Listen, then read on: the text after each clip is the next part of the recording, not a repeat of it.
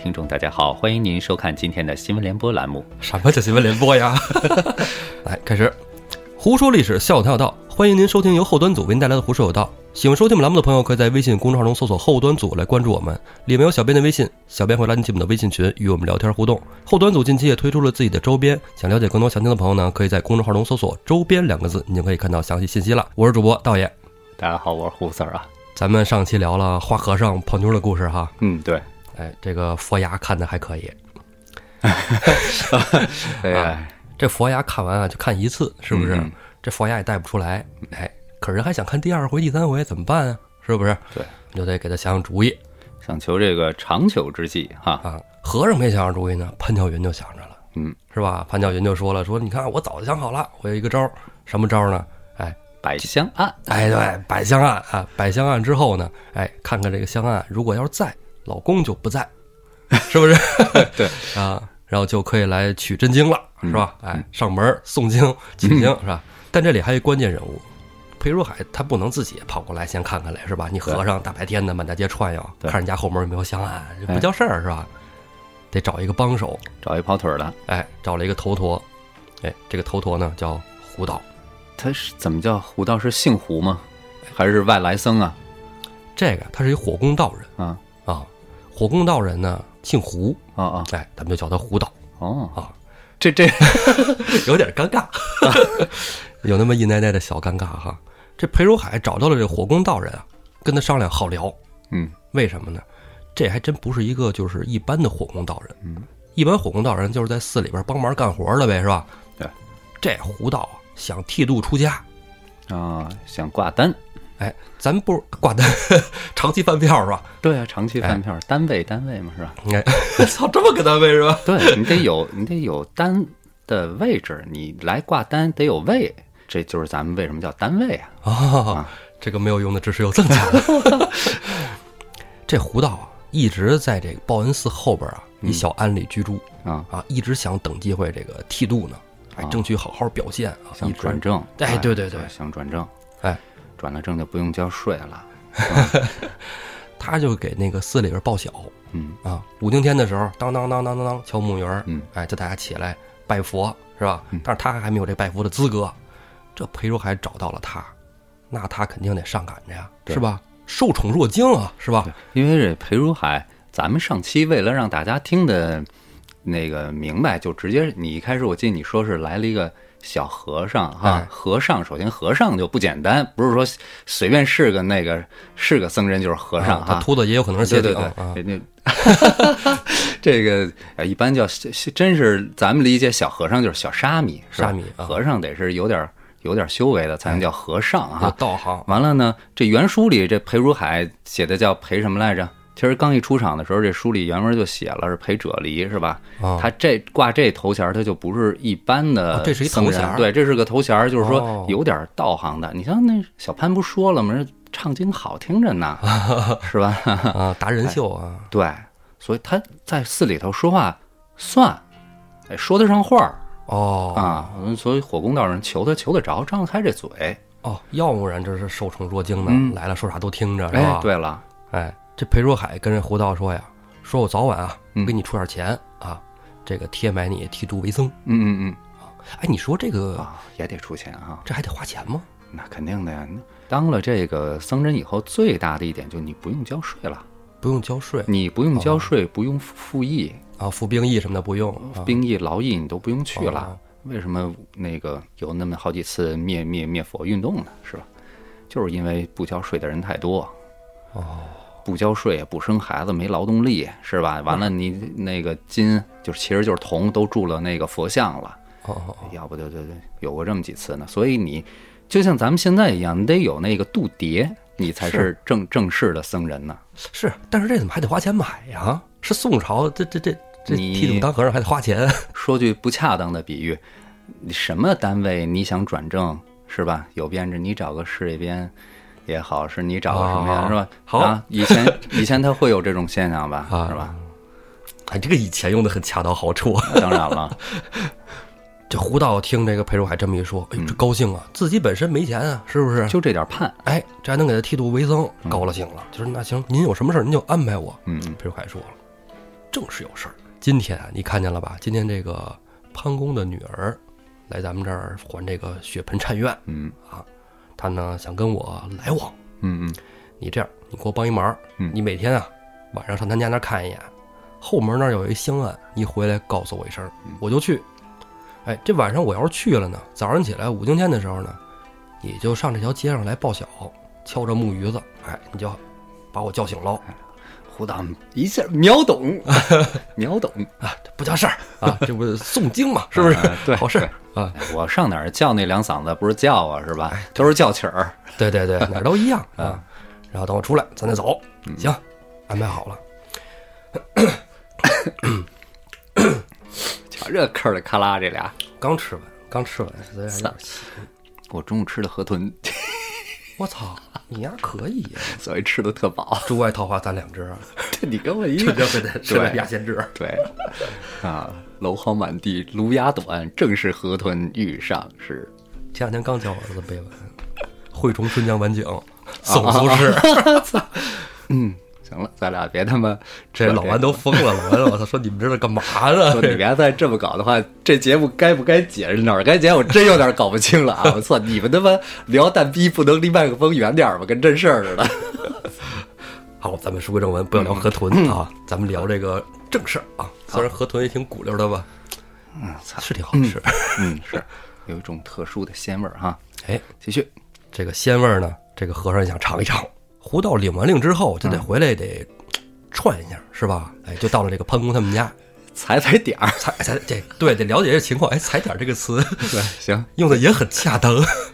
胡道来到了后门，哎，高念佛号，迎儿小丫鬟就听见了，说谁呀？跑我们家门后面念什么佛呀？说死你胡同啊，对呀，而且你要是化缘，您到前门去，是不是？嗯你跑后门干嘛来呢？正说着呢，后面潘巧云就出来了。哎，潘巧云出来一开门，问他您是什么事儿啊？胡道说说我是啊五经报晓的头陀。哎，一看明白了，啊哎，心想行动力真强。哎，就跟那个莹儿说说你上去取掉钱去，啊，回来赏他。嗯，哎，莹儿支出去以后就跟他说说你回去啊，你就跟他说这个香案只要摆了，你必须每天都得来啊，啊，不来就出事儿。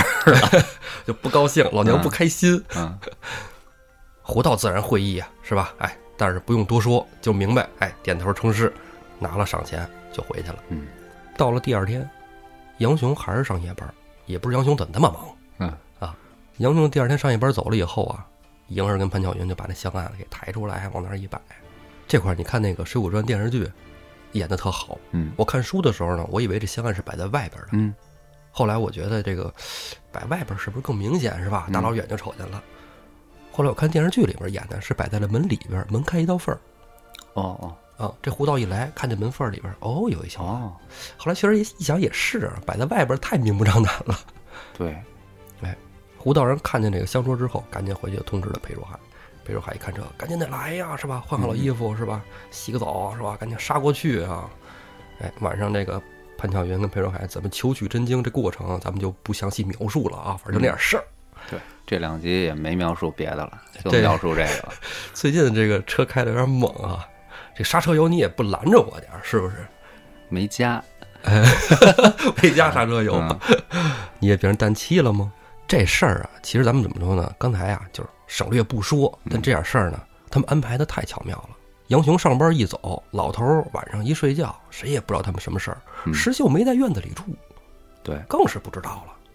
哎，一日两，两日三，一下就过去一个来月。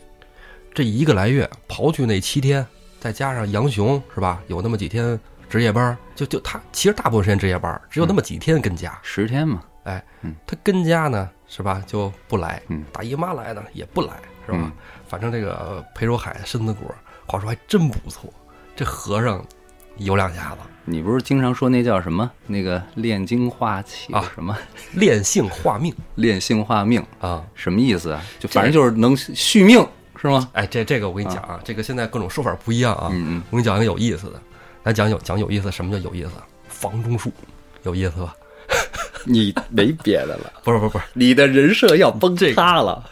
这个房中术啊，在古代这个修道啊、修行啊，很重要的一个环节。嗯啊，因为这个房中事是每一个成年人都经历的，对，九天玄女也给皇帝送是吧？对呀，对嗯，哎，你看，你看，是不是？咱们之间这还能串上哈？是，这是是直接说吧啊，咱也不遮着眼睛了啊。为什么咱们老说这个中国啊，这个叫什么弹性变色啊，是吧？是吧？弹性色变啊，没有必要啊啊，这是很正常的事情。这个房中术啊，有一种修炼方式啊，就是说这个男人不屑，嚯，不屑，对，只做不屑。要谢的时候呢，要忍住哦，忍住之后呢，它是有一个玄学道理在里边的啊啊，不是科学啊，是玄学。啊就是说你这个精气啊会上流，从你的下体啊顺着气脉一直到这个大脑，啊大脑这叫什么借精还脑啊，啊，这个能增加自己的精气神，哎，这是一种修行方式。当然这不科学啊，不科学，别讲科学是吧？这就是玄学啊。玄学说的是玄学，那是你看那个，我记得我挺早以前我去西藏玩那会儿，就咱们老说那欢喜佛，啊，它其实就是那个男女双修的那种，就是一个佛像身上吊着一个女性的那种形象的那种那种佛造像。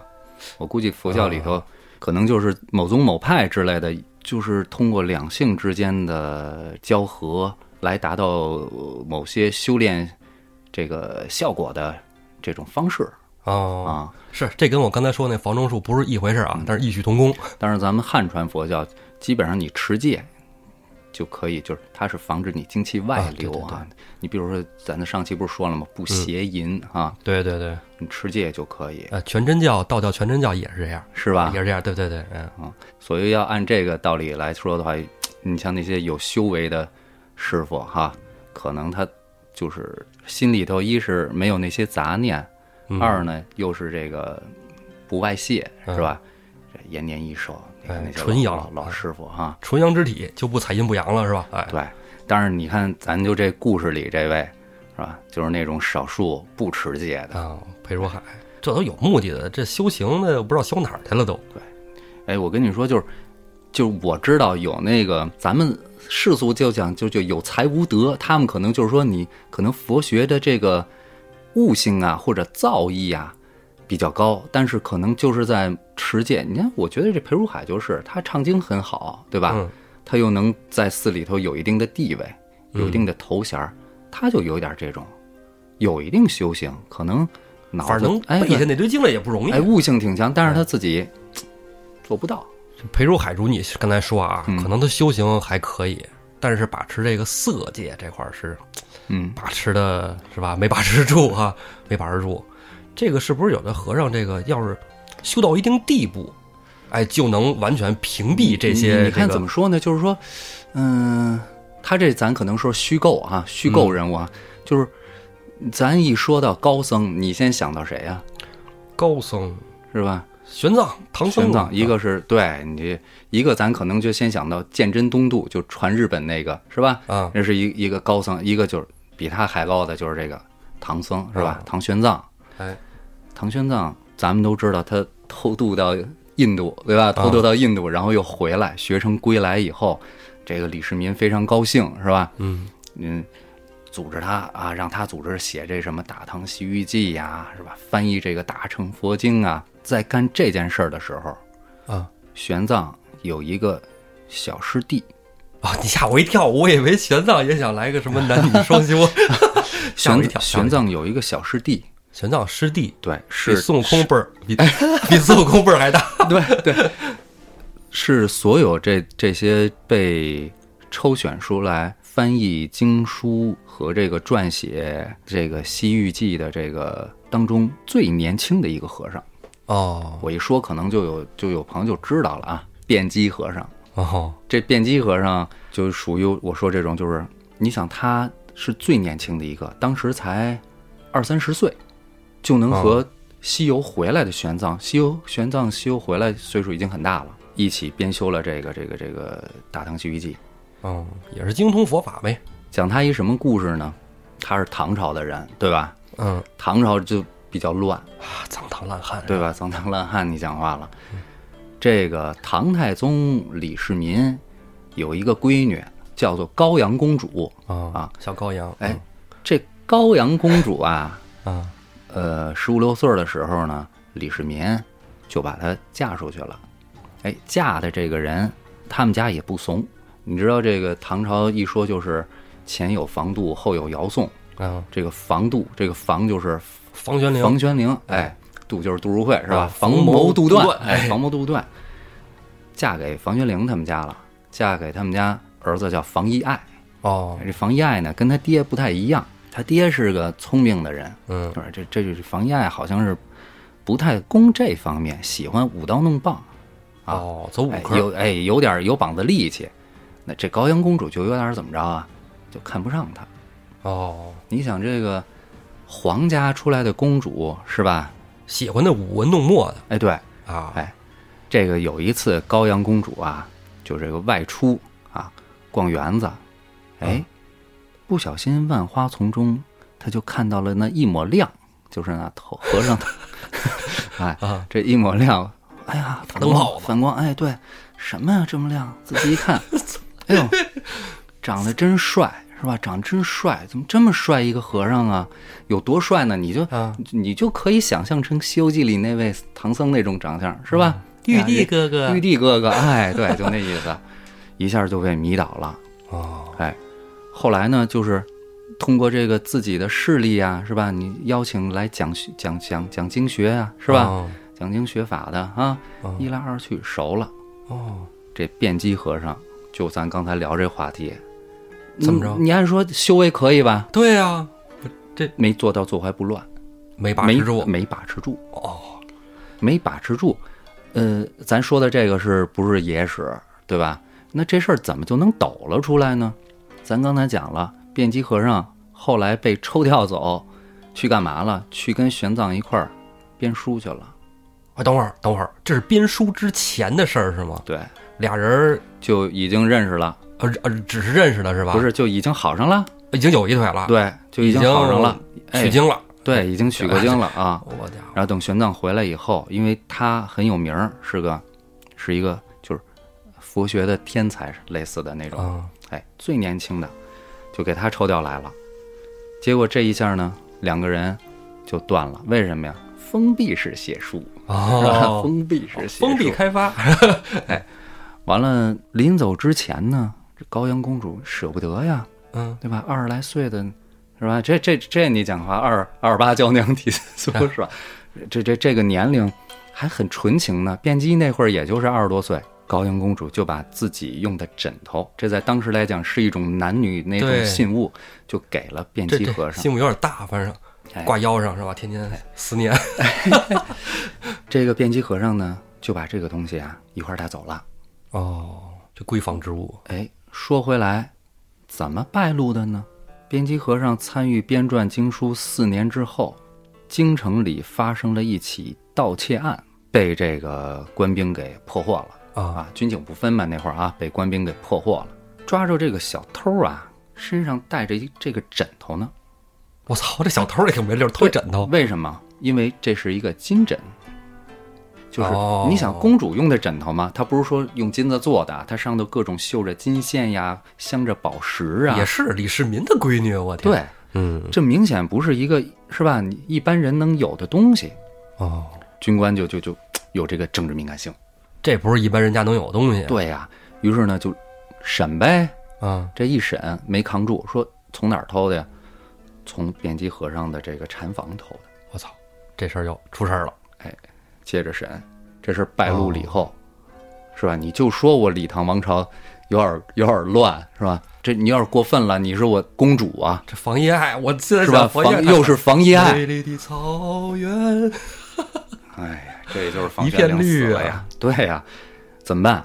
这这辩机和尚就被腰斩了，腰斩了，腰斩了。那公主呢？公主就生他爸气，气到什么地步？后来撺掇房遗案谋反来着。我操，对，这房遗案已经不已经驰骋在大草原上了吗？还有心情，呃，这个说起来就比较复杂了啊，因为谋反不可能是简单的枕头风一吹，是吧？哦他肯定是联系着别的这个呃王啊、臣啊之类的一块儿策划了一起谋反。这很难办啊。这个娶公主是一件 你说说，这个这个是在李世民死了以后，刚死，李治刚登基的时候，啊，他就跟他家房遗爱就谋反了。最后你说人家房玄龄，是吧？一世得到李世民的信赖，哦结果刚到儿子这一辈儿就被满门，二十四功臣阁里的十恶员哎十恶不赦呀，谋反。这得满门抄斩吧？你说你说这不就是和尚惹的祸吗？哎，还真是。嗯，哎，话说你知道这个李世民怎么死的吗？李世民，李世民不是老死累死病死的？李世民啊，这种千古帝王，嗯，最后的这个梦想一定是长生不老，一定是长生不老。长生不老。您看秦皇汉武是吧？对呀、这李世民最后死和尚手里了。他怎么死和尚？你就别又拿野史跟这儿说这没真的啊，真的啊，这个是不是野史啊？大家这个不好说啊。啊但是我觉得这个还是比较可考的。李世民啊，虽说这个李姓啊，他们说是这个老子的嗯后人、是吧？但是他们还是比较崇尚佛教的。是，最后老年了以后呢，找和尚给他炼丹嗯，啊，然后呢吃丹药毒死了，没找对门儿，找和尚炼丹找，和尚练多丹去了，没溜儿，对，没找对门儿是吧？没调错。调错了哎啊，比如说这个水银加多了，是吧？哎不，朱砂加多了是吧啊？朱砂加多了啊哎，炼金丹是吧？吃完就是上西天。啊，没错李世民说嘎嘣儿死就嘎嘣儿死嗯是吧？对但是咱们时间线稍微往前倒一点点啊，哎，李世民卧病在床的时候，啊，不会又有阴谋论吧？那没什么阴谋论，这个都记记得很清楚，是吧？历史上写着呢。当时他的 一个一个这个武才人是吧？武才人，哎对对对对 对在他身边前后照顾，对吧？然后一个孝子，孝顺的太子李治也经常去看望他爸爸，一不小心看上他小妈了。哎，这个这个算是这个儿子跟这个小妈儿是吧？对呀、那时候有没有一腿呢？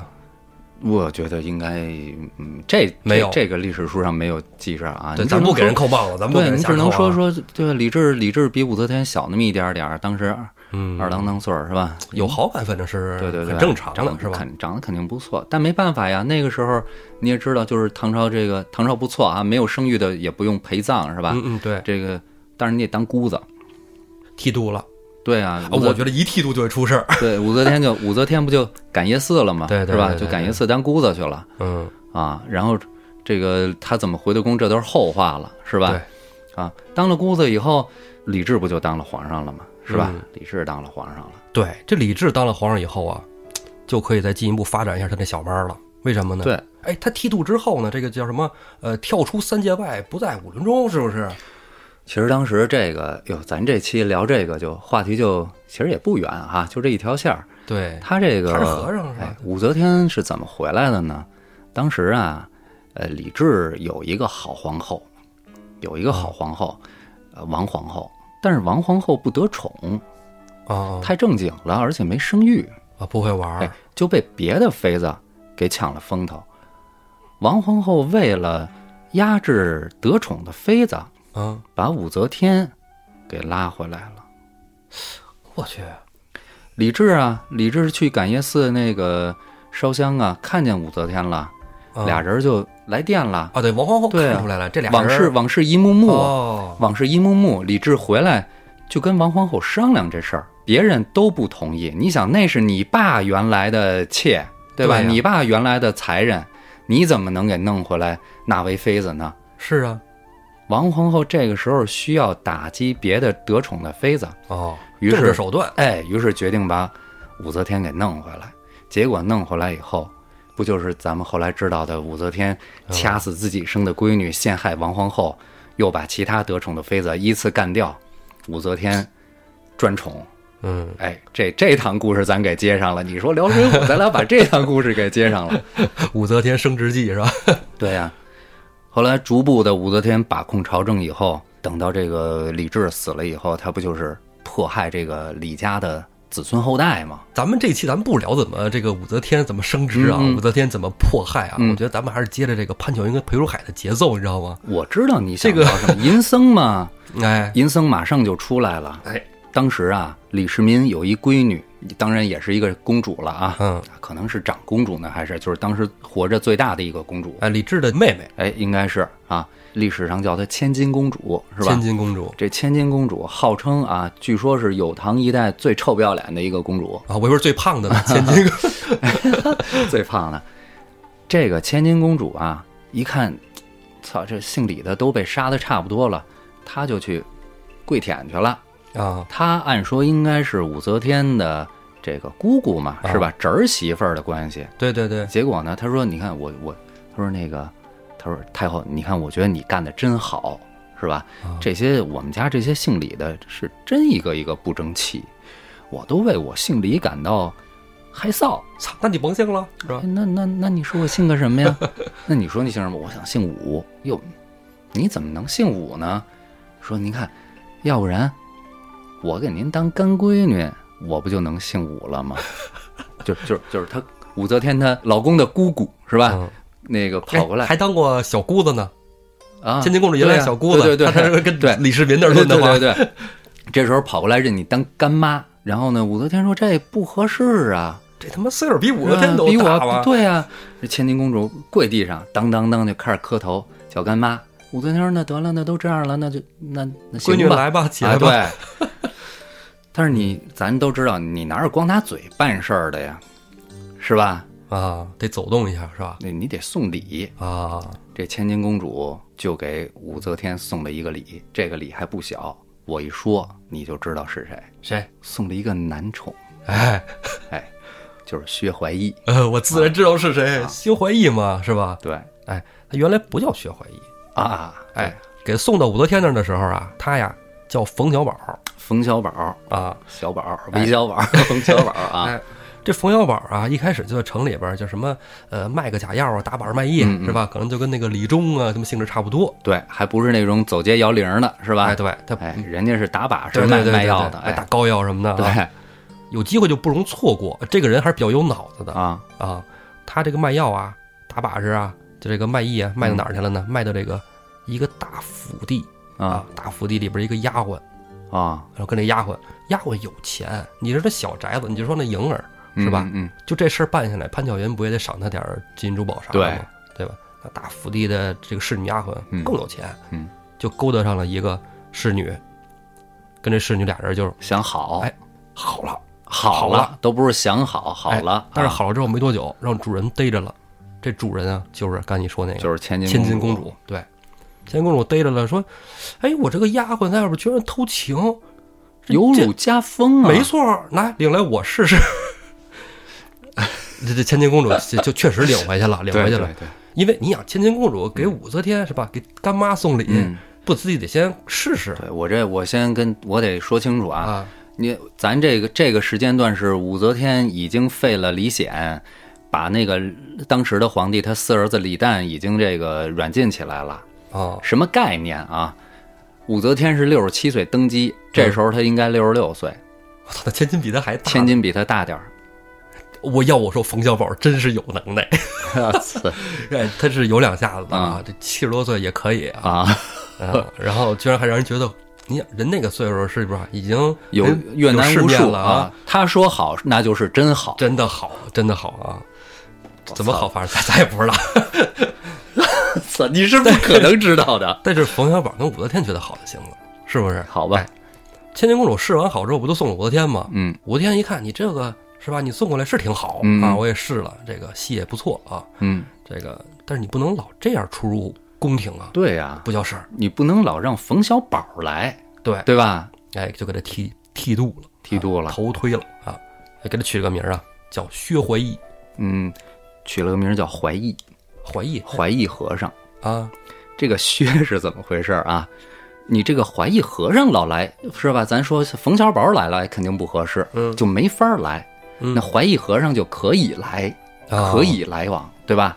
但是老来又不合适，那怎么办？啊武则天有一闺女是太平公主，最最喜欢的宝贝闺女，对吧？啊，太平公主的爷们儿是薛绍，对，薛家嘛，武则天让这个薛绍让他姑爷儿啊认这个怀义和尚当叔叔，哦，这就厉害了。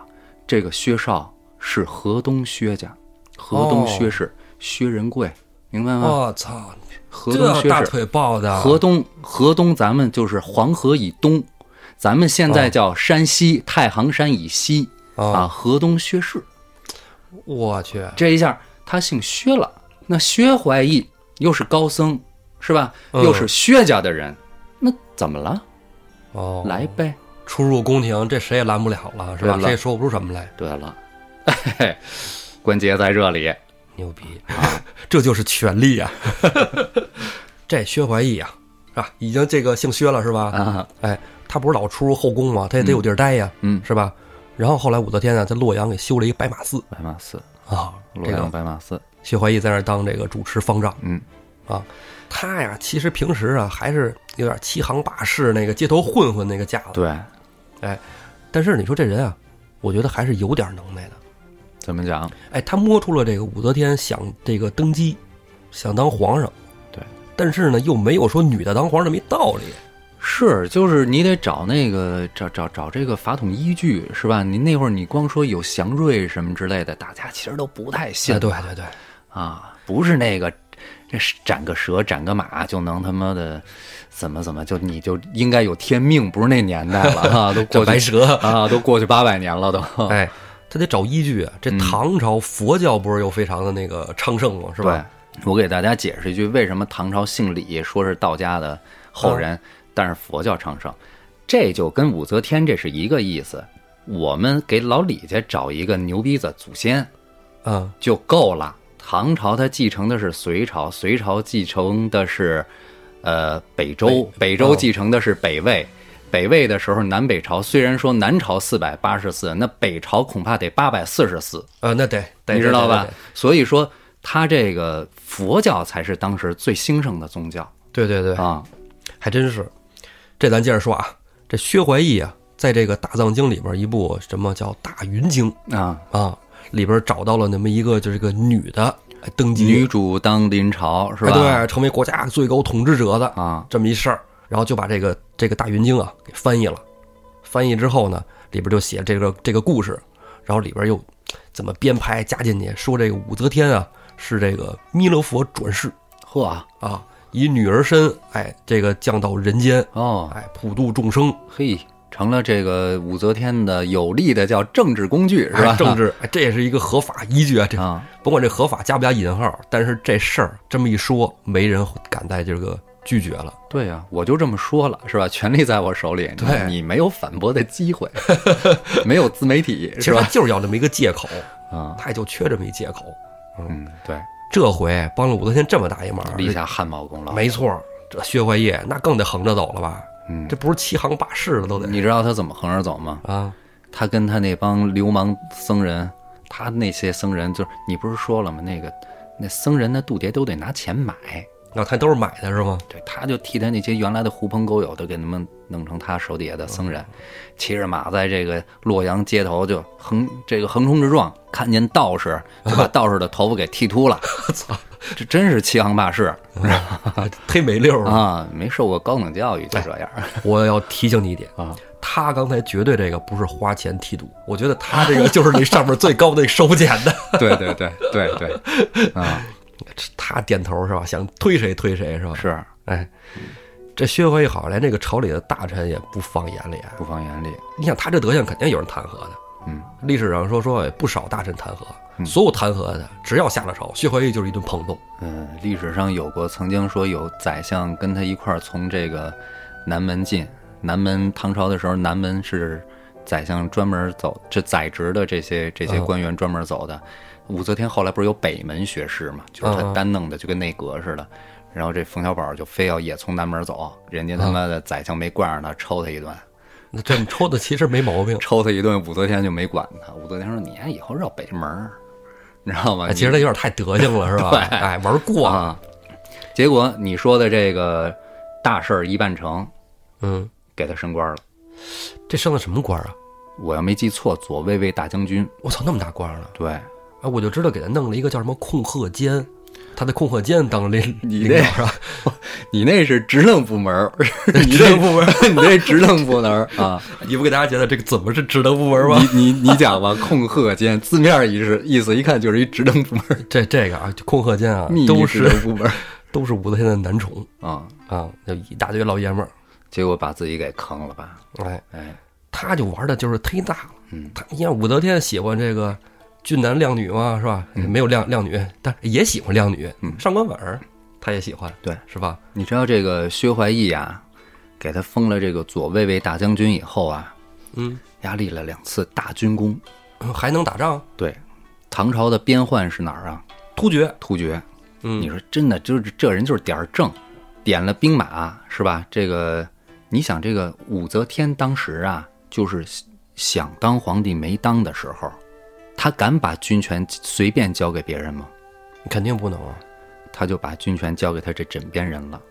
哦，这个小宝当时的身份是白马寺的住持，白马寺住持，对，同时是河东薛氏的人，啊，对吧？同时又经常出入他这个内宫，对吧？嗯，在政治上给立了功以后，我刚才不是说了吗？给他封的什么官？左卫卫大将军，嗯，武职啊，正好，你有我信得过，你领兵去打突厥。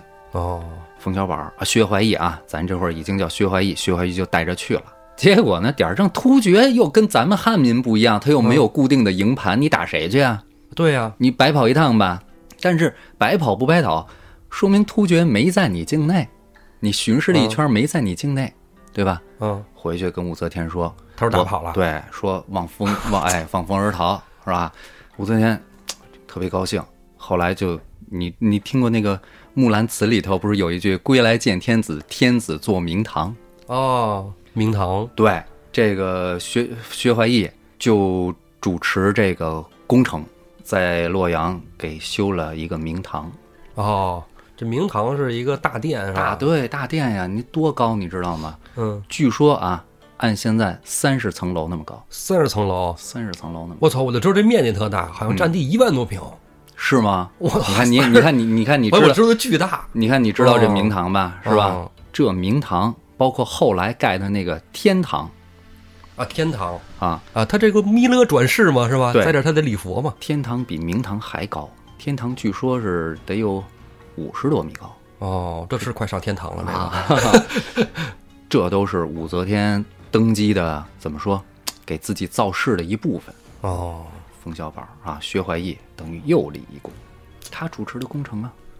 哎，这还真是。对。你说这人，你说他，你不说光是点儿，对，哎，不光是点儿正，反正也也是真是有两把刷子。哎，有两把刷子，啊。对，哎，这个运气也是能力啊，运气也是能力的一部分。但是啊，你别忘了啊，嗯。这老爷们儿，这男人啊，嗯。我我这里只是泛泛指向这个薛怀义这类的啊，啊，女人到了一定的岁数了，她你说她能真心爱吗？爱又有又有权利是六七十岁，对他现在又有权利了，他也喜欢年轻小姑娘了吧？嗯他就想这个，哎，整点年轻小姑娘玩玩。但这肯定得避着这个武则天嘛，啊啊，因为武武则天其实早就不吵他了也，你控鹤监嘛，咱们说这薛怀义是武则天的第一个面首，啊，武则天第二个面首是当时老给武则天看病的一个御医，这历史上有名有姓，叫沈南球。嚯当时啊，这个薛怀义第二次又领兵征了一次突厥，啊情况跟第一次一样，啊，回来兴冲冲的回来以后，不高兴了。捉奸在床了嘛？对了，人武则天喜欢沈南球了，哦，移情别恋，对，喜欢别的球了。玩球去了。嗯，哎，我这不算故意开车吧？咱俩是不是有点过分？别别别，收一收，收一收，收一收。你看，我这自己开始这个刹车了啊。薛怀义肯定吃醋，是不是？。对，而且这个这之后还有什么二章什么的呢？嗯他他这情敌多了去了。就是你，你可以想象一个就是什么样的心情啊？武则天当她奶奶的岁数都够了，她在武则天，她在武则天面前的感觉应该是个小奶狗，嗯，所以一直宠着她的这个女的，是吧？一个比她大的女的，宠着她的女的，现在喜欢别人了，可能要咱们说是自己的，就是跟自己年龄相当的美女啊，如果出现这种情况，那是男人的控制欲、占有欲在作祟。这个嗯。薛怀义的这种感情就比较奇怪和病态了，我想。他在耍孩子气。对他办了一个什么耍孩子气的事儿呢？啊。他找了一个元宵佳节，啊，铸了一尊大佛，嗯。挖了一大坑。武则天登基以后啊，说实话还是跟这个老百姓关系处的相当不错的，对，而他政绩非常好啊，政绩非常好，嗯。只不过对李家可能残酷了一点。嗯。哎，元宵佳节与民同乐嘛，嗯。出来走，这不是薛怀义在坑里弄一大佛吗？对。哎，，拿绳儿往上一拉，大佛冉冉升起。哎，武则天正好从这儿一过，特别棒，哎，一瞅，嚯家伙这有点意思哎，嗯，这好玩儿，是个玩意儿。谁弄的？哎，紧接着薛怀义的面前一跪，啊？哎武则天自然知道这是薛怀义弄的了，是吧？哎，还没说话呢，薛怀义直接献上一幅图，嗯说我这是磕破了我的膝盖，用我的血画了一尊佛头。其实不定他们从哪儿弄的血呢，哎，这这杀了头牛，杀了头，据说是杀了头牛 是吗？弄的血。对，他说自己 膝盖的血在地上跪着啊，献给则天皇帝。嗯，武则天瞅都没瞅，没搭理他，直接走了。嗯，哦，你这事儿坑白挖了，佛白住了，沈南球哎那么厉害，球大。对，薛怀义气性更大啊，薛怀义气性更大。我跟你说，这过分了，是不是？我立这么大军功，是不是？这人都瞧着呢，因为元宵佳节不宵禁，与民同乐嘛，嗯，老百姓都瞅着呢。我在这跪着，跟傻呵呵似的，您走了，今儿哎，这不就是我说是该使小性了，使这犯傻了，哎，这这这整一大的。把明堂给点了，他先点的天堂点的天堂，啊对，，他其实我我觉得他怎么想的啊？嗯，这个你说这个弥勒转世，这话是我说的，哎，我的点子现在，对、啊你现在用不着我了，是吧？天堂我盖的，明堂我盖的，对，突厥我撵的，是吧？这这这这把戏，这这也是我我我弄的。啊你弄一个那个大夫就给你啊搞定了，啊，是吧？给你这这这这退一步说，那什么贺了贺堂控鹤间，控鹤间是吧？我我我出我出的主意是吧？哎，你这玩意儿卸磨杀驴啊，老太太。一生气嗯就把天堂给点了。他其实光是想点这天堂，但没想到啊，这个他其实第二天嘛，你想啊，这个正月十六天还凉呢，尤其那会儿是吧，洛阳嘛，嗯，风大，风大，赶上刮风了嗯啊，一下把这个烧了，哎，天堂这火引到了明堂，火呀烧了一宿，你根本就不灭，它面积太大了。啊是没就不灭没法救。你刚刚咱说那那体量是吧？对啊，风借火势，火借风威，一下嘿天堂明堂化为灰烬。嘿，哪能有他好？哎，但是化完灰烬了以后啊，薛怀义呗，他不当回事儿，为什么呀？这都是我造的，嗯是不是？我他妈烧了应该的，回去睡觉去了。觉得我他妈得给你颜色看看，你就是一个女人，知道吗？嗯我是你老爷们儿，心大了，心大了，心大了。想多了，几个菜呀，喝成这样。哎，第二天还真没事儿，啊第二天真没事儿。啊哎，紧接着再隔了一天，宫里来人传信儿了，说皇帝陛下呀，叫这个您啊，到这个宫里去一趟，嗯啊，瑶光殿见驾。啊，薛怀义一听，哎，你看看，女人终归是女人嘛，嗯换上衣服就去了。结果刚一去啊，一进那屋就不对，嗯为什么？瑶光殿就没看见武则天，当中间站的就是武则天的闺女太平公主。哎太平公主一句拿贼，金甲武士呼呼呼冲上来，给薛怀义就给捆了。他这个当时正史是这样的，没有明确说是谁干的，有一种说法，太平干的是最有可能的一种说法，对，他是最有可能的那个。还有可能是那个让武则天让他侄子干的。但是太平干的这是怎么回事啊？他应该不是第二天就发生这个事儿，嗯他是武则天当时就原谅了这个薛怀义了。但是呢，武则天身边的人就提醒武则天说：“这家伙心已经野了，啊，啊管不住了，控制不了了。他又离您太近，您现在时间又比较敏感，您是不是多个心眼儿啊？”啊，哎，完了呢，这个薛怀义呢，我刚才不是说过吗？他又有一帮自己的僧僧众，哦，哎，天天跟他妈的白马寺里头耍帮耍刀弄枪的，这武则天就真警觉起来了，组了一个叫女子特警队，我操，女子特警队，把这个宫女儿里头彪悍一点的在一块儿。完了以后，最后这薛怀义应该是太平公主带着一帮悍妇，给他棍棒打死，被一帮老太太给干死了，也他妈挺惨的、也挺。惨的。但是你说这个人啊，虽然说没当过皇帝，但是跟皇上差不多了，嗯是不是？这一个街头打板卖艺的，嗯，混到了，是不是跟天后同床共枕？就算是一人之下万人之上了吧？尤其一人之下肯定是真的，当时褚遂良已经被没谁了。对褚遂良已经被武则天给逼走了，嗯，长该死的长长孙无忌也已经都都都被武则天给逼上吊了，是吧？那个时候都已经是狄仁杰了。哎，对，啊神探狄仁杰啊！你看这个薛怀义最后啊，就是恃宠而骄，自己作的，给自己作死了。嗯，哎，他要不是这么作，没准儿啊，他就是悄没声儿的闷声发大财，且活呢。对但刚才咱提了一嘴，太平公主对，太平公主这太平公主干掉了薛怀义，这个女人不简单，嗯，哎，我跟你说，我小时候怎么来认识太平公主的呢？嗯，我认为她可能胸围比较狭小，你跟我一样，哎是吧？你也这么想的吧？飞机场公主是吧？但可能她真不是飞机场，听说生了好几个孩子呢。咱们这儿讲讲太平公主的事儿呗。对，因为正好嘛，太平干掉了薛怀义，对呀，但是又有薛姓儿，又有太平公主啊，这不聊了太平公主，但是她你就过不去啊她是怎么就变得这么心狠手辣的呢？一个女人不会凭空变得心狠手辣。对，吐蕃派使者就来跟这个，哎，李治呃求亲，是吧？而且他点名了，哎，我就看上太平了，我就想要这个太平公主。这太平公主，这可是李治跟武后的这个心尖子，掌上明珠，哎，嫁那么老远，不乐意，心疼。但李治也没辙，嗯，是吧？人家来求亲来了，你也不好说什么呀。吐蕃挺厉害的，哎，武后出一主意，当时啊，这个武则天权力其实已经挺大的了。嗯，李治好多事儿都得问这个武则天，所以俩人叫什么天皇天后天皇天后，嗯，啊。这天后出来一个主意，说让太平公主啊上这个太平观出家。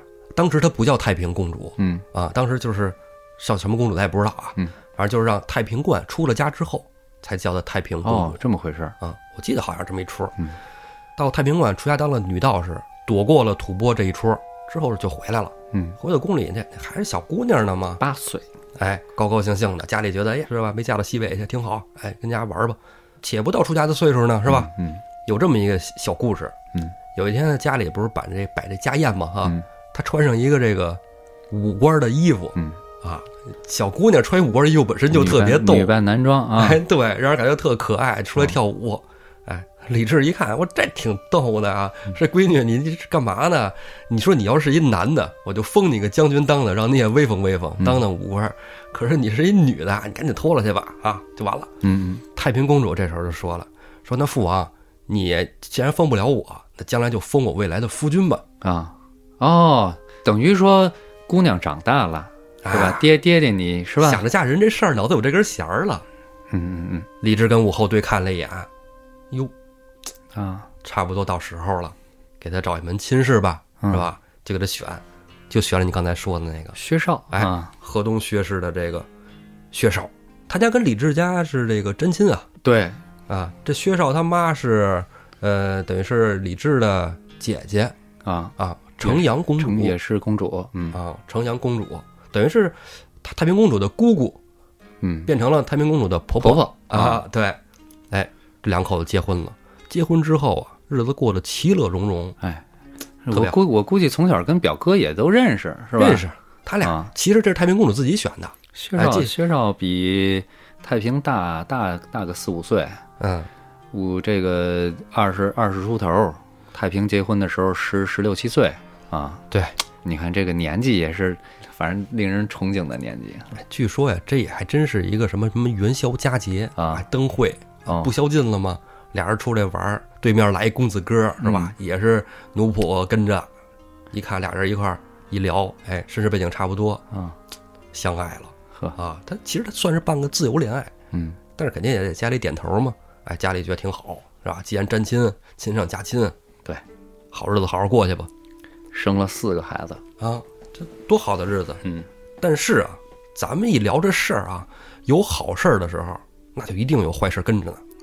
对，经常说无情最是帝王家，没错，哎，就倒倒霉就倒霉在这个权力上面了。哎，没错，哎，李治嘎嘣儿了。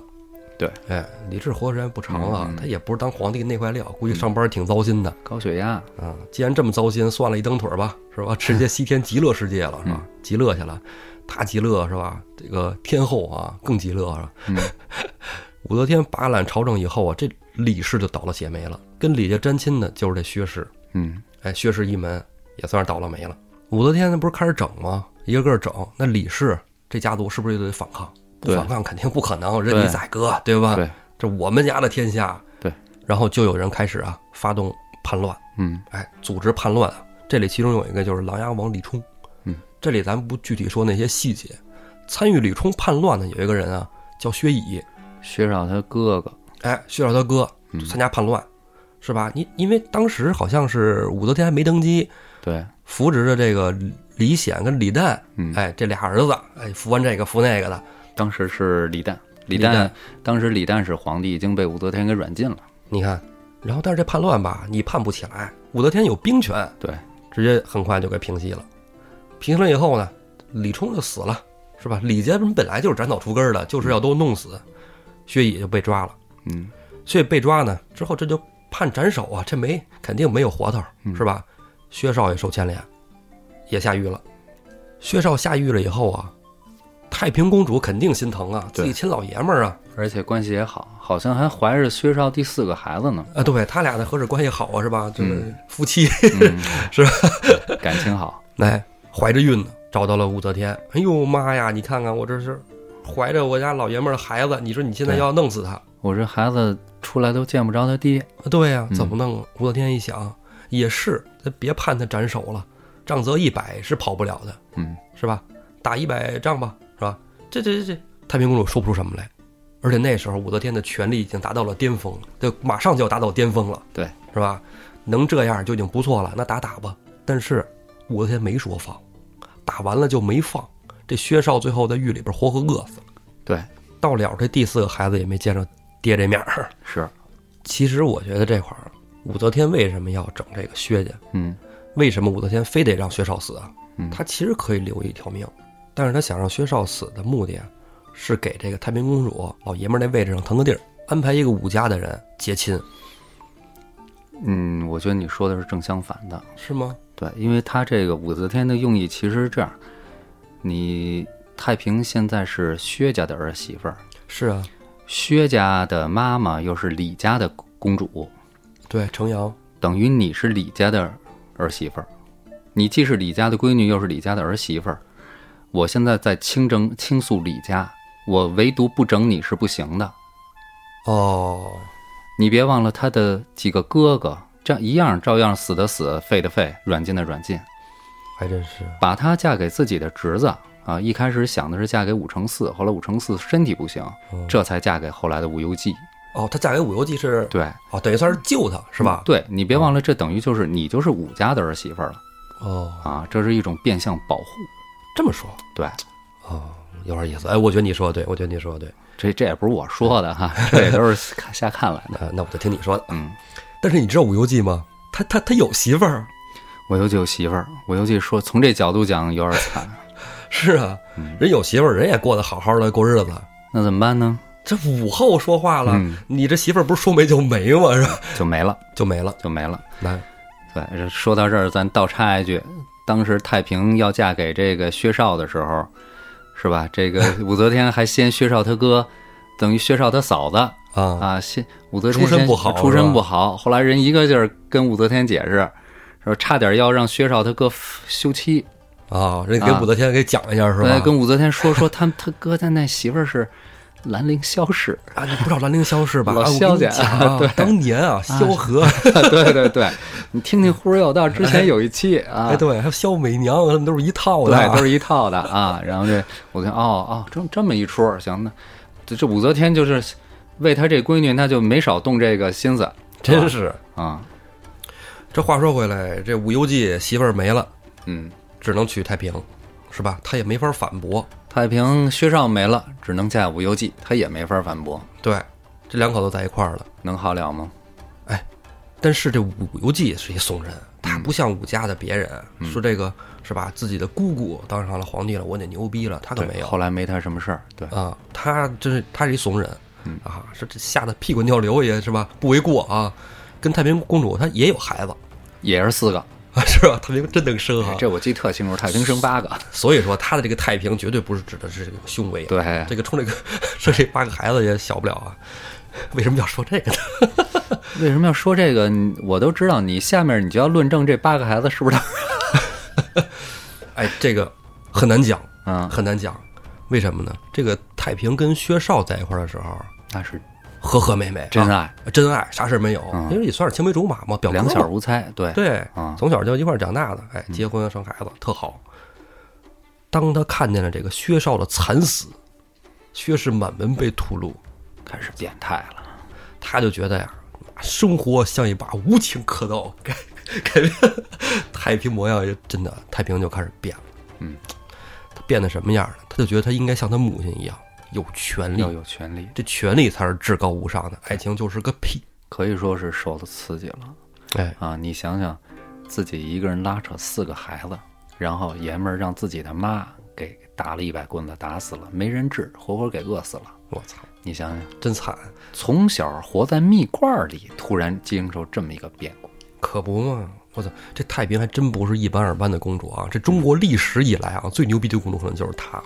出身啊，名气没错，恐怕长相应该也差不了。啊，你你你想啊，他爷爷是皇上，他爹是皇上，嗯，他妈还是皇上。他哥也是皇上，对呀、这他俩哥都是皇上，后来他侄子还是皇上，你说这 这历史上也算是独一无二了，是吧？嗯，就这么一个人，他想掌握权力，但现在时机未到，远远未到。差太多了，嗯嗯是吧？那冲他这老爷们儿也不行啊，老爷们儿跟那儿腿抖呢，是吧？吓的是吧？我姑太牛逼了，吓死我了。嗯，他不能像武则天一样的这个操纵手中的权力，他只能开发另一方面，开始操纵自己的这个其他方面的欲望是吧？权力欲不行，哎，对对，肉欲，他就开始大量的饲养男宠啊，饲养。哎，收集男宠，收集。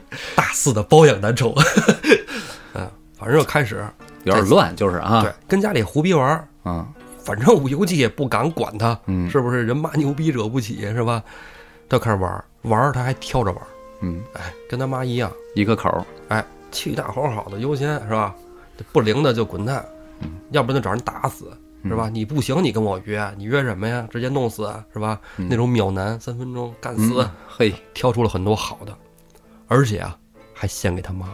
嗯，这个是那个张昌宗嘛啊，啊，这张昌宗买一送一的这是是吧？买一送一，连他哥张易之一块儿啊哎，，对，这就是那刚才说那二张嘛。这挺有意思。你想想啊，这个张昌宗被太平公主介绍给他妈的时候，太平当时三十二，啊，那武则天多大了？七十多了。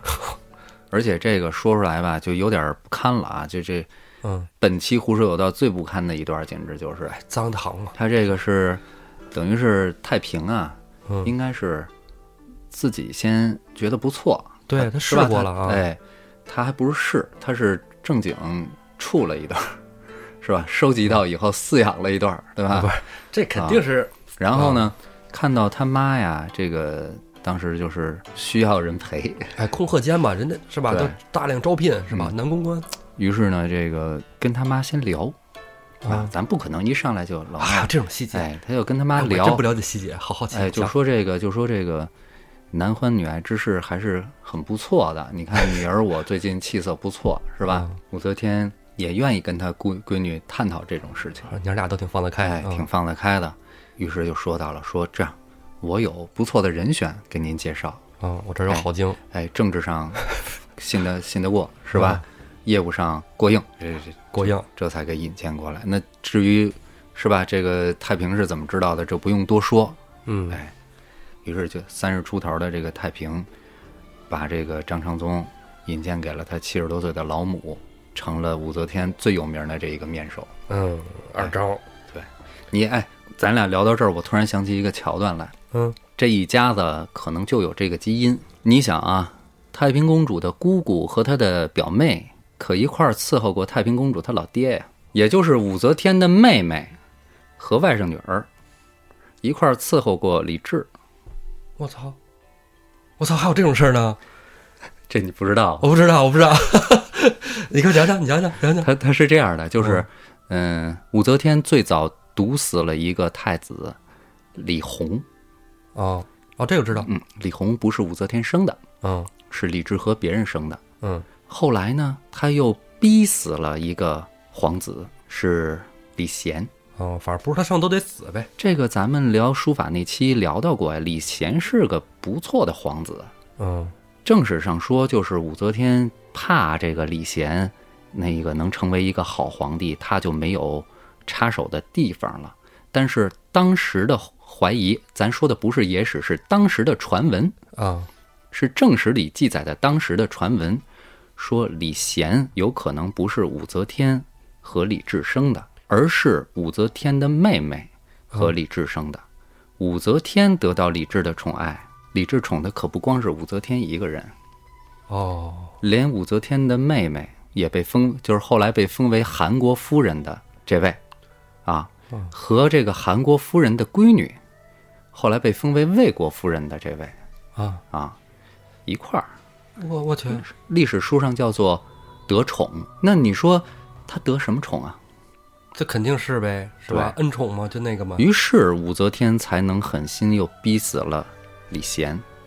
哦为什么？李弘、李贤那就都不是他儿子，对吧？是这么加上之前武则天掐死那个长公主的那个故事，嗯到现在也是一案。哎对，所以武则天到底是不是杀子，啊，就画上一个问号了。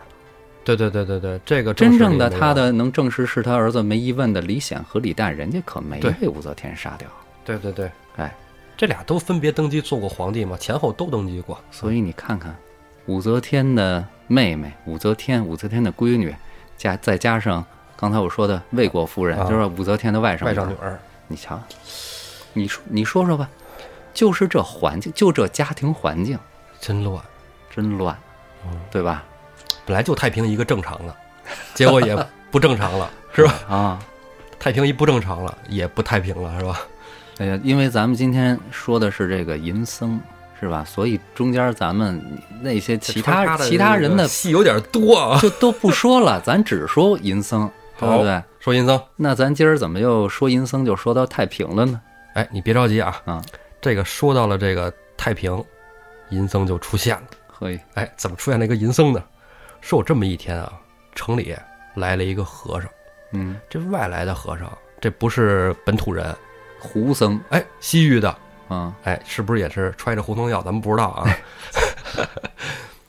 这和尚外来的就是会念经，嗯嗯，传说的可非常牛逼啊！对啊、你外来和尚念什么听不懂啊？他说什么是什么？这听都听不懂不重要，体型健硕啊，这个眉清目秀，哦反，正一看就不一般，眼睛有色儿，高鼻梁，双眼皮儿，眼睛有色儿，个儿又高，哎，色目人啊，西域来的嘛。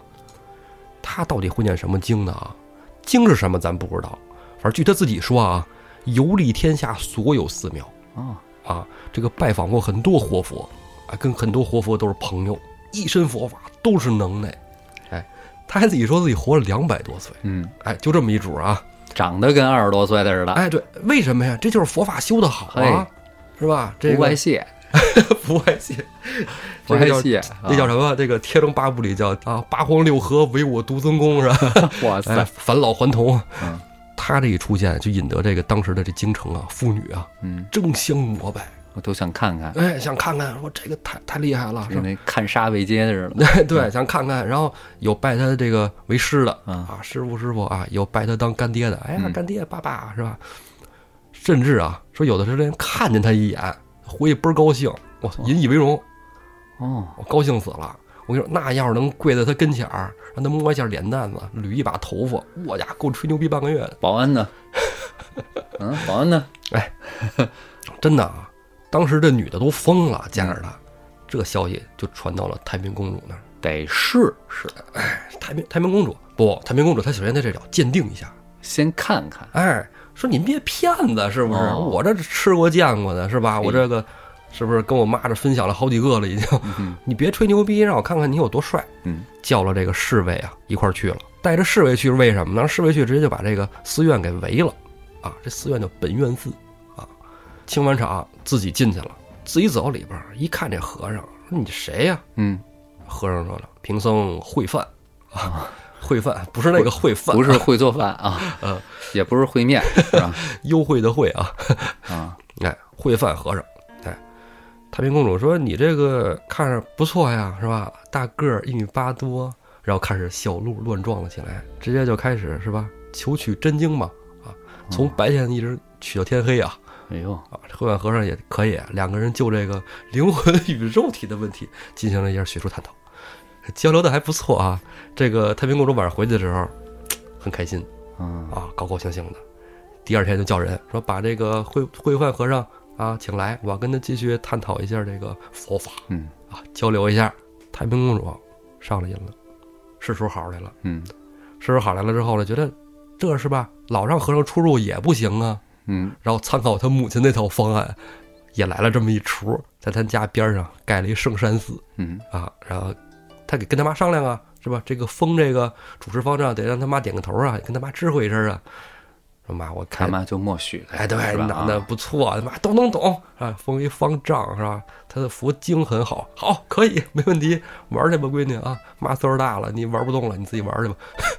太平就跟这个圣山寺之间啊修了一地道哎，啊，直接出入地道，真厉害直接过去哎。啊武游记这边美丽草原，哎，直接就又绿了一大片，但是也没脾气，只能瞅着他玩儿呗，是吧？对。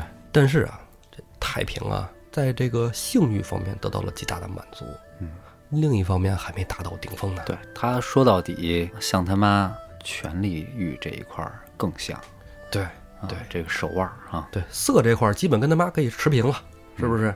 你玩过是吧？这个张氏兄弟是吧？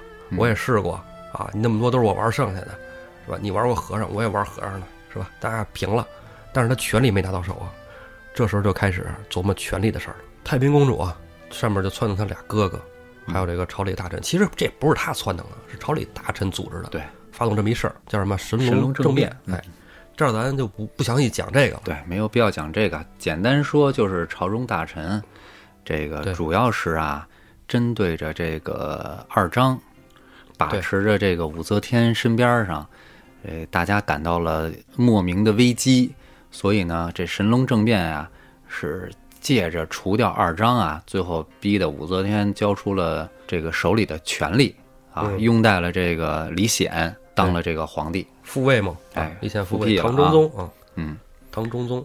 咱这儿，咱们大唐，看你刚才也说，咱以后可能会有机会会去详细的讲他政治方面的事儿，因为他政治方面相当精彩。但今天呢，咱们是吧，精通上脑是吧？你你讲到 李李显了是吧？李显了说一嘴李显了就绕不开韦后，是吧？啊，李显媳妇儿李显他媳妇儿那绝对不是省油的灯。李显当上了皇帝以后啊，武则天没多久郁郁寡欢就死了啊，啊。中宗呢最怕的人就是他这妈，为什么呢？他之前当皇帝的时候啊，嗯就是被他妈给废的。为什么废呀、他当了皇帝的时候，第一次当皇帝的时候，成天说要把这个皇位啊交给他老丈杆子。那你说这不争气的，他妈能咽得下这口气吗？我操，对不对？于是就给他废了。他被废的这段日子呀，其实挺苦的。嗯哎，这个韦氏啊，当时他的这个本来的这个皇后啊，她被废了呢，那也就什么都不是了。哎，跟着哦哎，这个就跟着他一块儿呢，到这个给他封王的那个地方去。嗯路上还生下了闺女，就是安乐公主。啊，哎，这个安乐公主，咱们知道有一小名叫果儿，还是啊果果李果儿啊？哦李果儿，那就果儿。对，就是为什么呀？在这个路上生这个闺女的时候太苦了，随便扯个袍子一裹，哎，抱着给孩子取暖，真惨，皇家哎，就叫哎就叫果儿，是吧？但这回重新复辟又得了势了。韦皇后当年给过自己最温暖的鼓励，嗯，这个孩子又是当年自己落难时候生的，那可不嘛，对吧？忆苦才能思甜呀，所以他就特别宠他这个韦皇后和他这个闺女。嗯可是这个韦后呢，咱们说不是省油的灯，他不是省油的灯到什么地步呢？他老下棋，哦，还会下棋他老下棋怎么了呢？他老和大臣下棋，啊还不是内臣，外臣，啊，老把是吧？老把那带把儿的男大臣招到叫屋里哎招下个棋这，对，老下棋下，围棋上炕，老下，最后弄得还李显，你说这李显心也大，李显后来还跟他们一块儿下李，显就一软蛋，软蛋，你真的，你之前说他不光是怕他妈，他就是一软蛋，没错，说白了就是大家都知道皇帝被皇后给绿了，就到这个地步，美丽的草原，加上这个这个这个这个，皇帝被绿了，我真的啊新鲜。加上这个安乐公主呢，嗯，又老想让他爹封她当皇太女，等于是他媳妇儿跟他闺女都惦记着他这皇位，哎呦，他媳妇儿就看着他那婆婆，嗯，婆婆武则天就想学。是吧？那安乐公主瞧她这奶奶，对了我家伙，我这奶奶可以，结果娘儿俩一合计，就把李显给毒死了。埋在草原里了。哎，嘿嘿，这就是后来咱刚才说的唐隆政变，就是什么呀？这回太平公主发挥威力了，哎，太平公主出来了，发挥威力了，嗯，和另外一个重要的历史人物一起，哎，哎，操纵着这个唐隆政变，历那个历史人物，如果一开头咱们就刹不住了。就刹不住了，哎就不说了。哎，咱也得提一下人名儿呗，是吧？哎，唐玄宗李隆基，对，这李隆基跟这个太平公主啥关系呢？侄子，估值估值啊，侄子，李旦的儿子对，李隆基。嗯李旦是李显的弟弟啊，嗯是吧？李旦其实也是一软蛋嗯，啊，这蛋蛋也不灵，这个。哎，就武则天这俩儿子都不灵，妈妈太厉害了。对，啊，家长太强势，这孩子就容易性格，是吧？有道理，真的有道理，真是。控制欲太强，这孩子被控制的太强。对，这俩孩子从小就被吓破胆了，嗯我觉得就是因为他在皇族长大的，皇族这些叔叔啊、哥哥弟弟嗯一个一个被咔嚓啊！我操，俩人就心里有点扭曲。但是李旦好像没有什么不堪的历史啊。李隆基发动叛变，跟太平公主是吧，组织一大帮人给这个韦后跟安乐是吧，就给安乐了是吧？嗯，对，之后推的是李旦嗯，当皇帝对啊，复位了这个唐睿宗对，是吧？李旦唐睿宗，但是过了没多长时间啊，太平还是捏不住，嗯，因为啊，这回太平是真的有功，真有功上回是就一名儿对，名头，只是参与，这次啊又是什么郑国太平公主，又封万户侯，嗯，钱和权力都拿在手里了，而且朝堂上有一票都是他的人，对，对吧？那些大臣是吧，跟他好多也都有一腿。这说真的就是那么回事儿，都听他的。他想成为第二个武则天，是，而且他比那个什么韦后啊、什么安乐啊什么的都更有这个能力和机会啊。但是他忽略了一个人，就是他这侄子。嗯，这侄子太厉害了。哎，李隆基可不像那个什么李旦、李显似的，那软蛋，呃不是。李隆基是真横，你说他忽略他侄子，他没忽略他侄子，他一直拿他侄子如鲠在喉的这种感觉。他真正忽略的还是他这李旦他哥哥。哦，没拿他哥当回事儿。对，有因为为什么最后李隆基怎么当上皇帝的呀？因为这个太平公主啊，让底下这个官儿啊编造这个假的天文现象，说这个天象啊证明要有新主登基。他啊本来是想刺激他哥一下，啊，让他哥恨他侄子，啊啊！哎，让李旦恨李隆基。结果没想到，为什么叫唐睿宗啊？为嗯李旦他怎么就聪明啊？啊，睿，哎，人家有个大智慧，借坡下驴。哦，新主要登基，那正好，来，儿子你当吧。退位当太上皇了。对，嗯，那这李隆基上去，太平死定了。哎，最后咱们细节不说，赐了一条白绫。哎，哎，几番争夺之后啊，几番争夺之后，赐了一条白绫。哎，太也是一片大清洗，啊，朝里边这个大臣死一半，嗯死了将近一半吧，得就跟太平一系的全杀了。太平一条白绫挂死家中。嗯太平公主这一辈子，其实前半生跟后半生区别真大。嗯，前半生是个仙女，后半生就是个魔女，是吧？嗯哎，这唐朝这后宫啊，这说不完。最后，最后那惠范，嗯惠范也翘翘了啊，死翘翘，这肯定不会有什么好下场的啊。嗯虽然不像那个薛怀义那么那么那么惨啊，啊但是他也死了。死完之后，家里真的全是钱，除了钱就是钱。哦，行，你看看，最后咱们从辩机和尚说到了薛怀义，又说到了惠范，惠范，这三个哈，嗯，真是这个大唐的后宫啊，说起来是没完没了啊，嗯，没完没了。其实咱们忽略了好多人物在里边啊，因为咱们只是主要讲和尚，这期主要讲和尚嗯啊。其实什么这里什么上官婉儿什么的，听这个还有什么太平公主，听说啊，这几个人都在库克间玩太平公主从上官婉儿手里抢走男宠嘛，啊，对他俩还争过争风吃醋啊，对呀这事儿啊那事儿，哎呦，乱忒乱。太乱了。就大唐这些乱事儿啊，咱啊今天点到为止。嗯主要其实讲的就是刚你说那仨和尚，嗯，为什么咱还得说这和尚？说哪和尚？《水浒传》里这和尚，对啊 不说忘了，经常就聊着聊着忘了咱们说水浒的事儿了，是是吧？哎，咱们接着说回来，这裴如海啊，跟潘巧云约了不是一个来月了，嗯这一个来月呀、你说这天天都这德行啊，虽然不是天天啊，那老来嗯，石秀就觉得不对了。哎，为什么呢？这要是打更的啊，嗯他天天来。哎，我们家这打更的这怎么死胡同？对呀、一是死胡同，二是有时候来，有时候不来。哎，哎，石秀觉得新鲜了，觉得有蹊跷。石秀咱前面说过，这人心特细。嗯有一天啊，他就在那外边看着，嗯，说一打惊我就出去看看去，怎么回事？